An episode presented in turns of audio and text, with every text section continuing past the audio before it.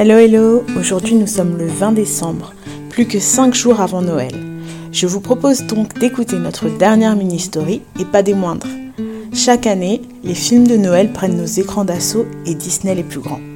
Mais il existe un endroit dans Paris qui a su depuis des années créer de la magie dans les yeux des plus petits. Connaissez-vous le Grand Rex à Noël? Maria nous raconte ses souvenirs et rituels d'enfance à l'approche de Noël au Grand Rex. Je vous souhaite une très belle écoute et remercie Maria d'avoir ravivé mes souvenirs d'enfance et l'excitation à l'approche de cette magnifique période de l'année. Bonjour, je vais vous parler de Noël et de ce qui pour moi était un moment d'émerveillement en cette période si particulière. Euh, quand j'étais petite, nous habitions mes parents et ma sœur et moi à Paris.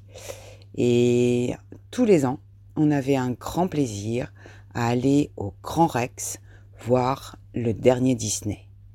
Aller au Grand Rex, pour nous, c'était déjà une aventure, l'aventure de prendre le métro, de voir toute cette foule, de voir tout ce monde avec leur triste mine ou leur sourire. Après, nous faisions la queue, dans le froid souvent, puisque c'était en décembre, jusqu'à arriver enfin dans cette salle immense du Grand Rex avec ce décor si particulier et après, nous nous installions dans les grands fauteuils bien confortables. Et venait la féerie des eaux.